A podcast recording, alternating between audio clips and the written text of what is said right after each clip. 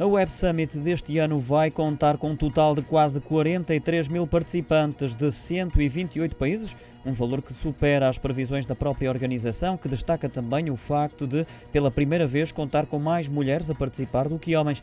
Vão estar também representadas mais de 1.500 startups, fazendo da Web Summit o maior evento de empreendedores do mundo. Vão reunir-se ao longo dos quatro dias com 872 investidores, de forma a arrecadar maiores rondas de financiamento para melhorar os seus produtos.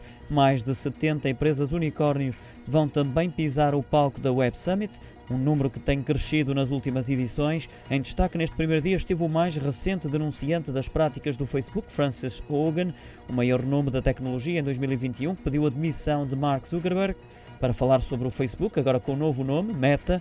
Durante o evento vai estar também o responsável de produtos, Chris Cox.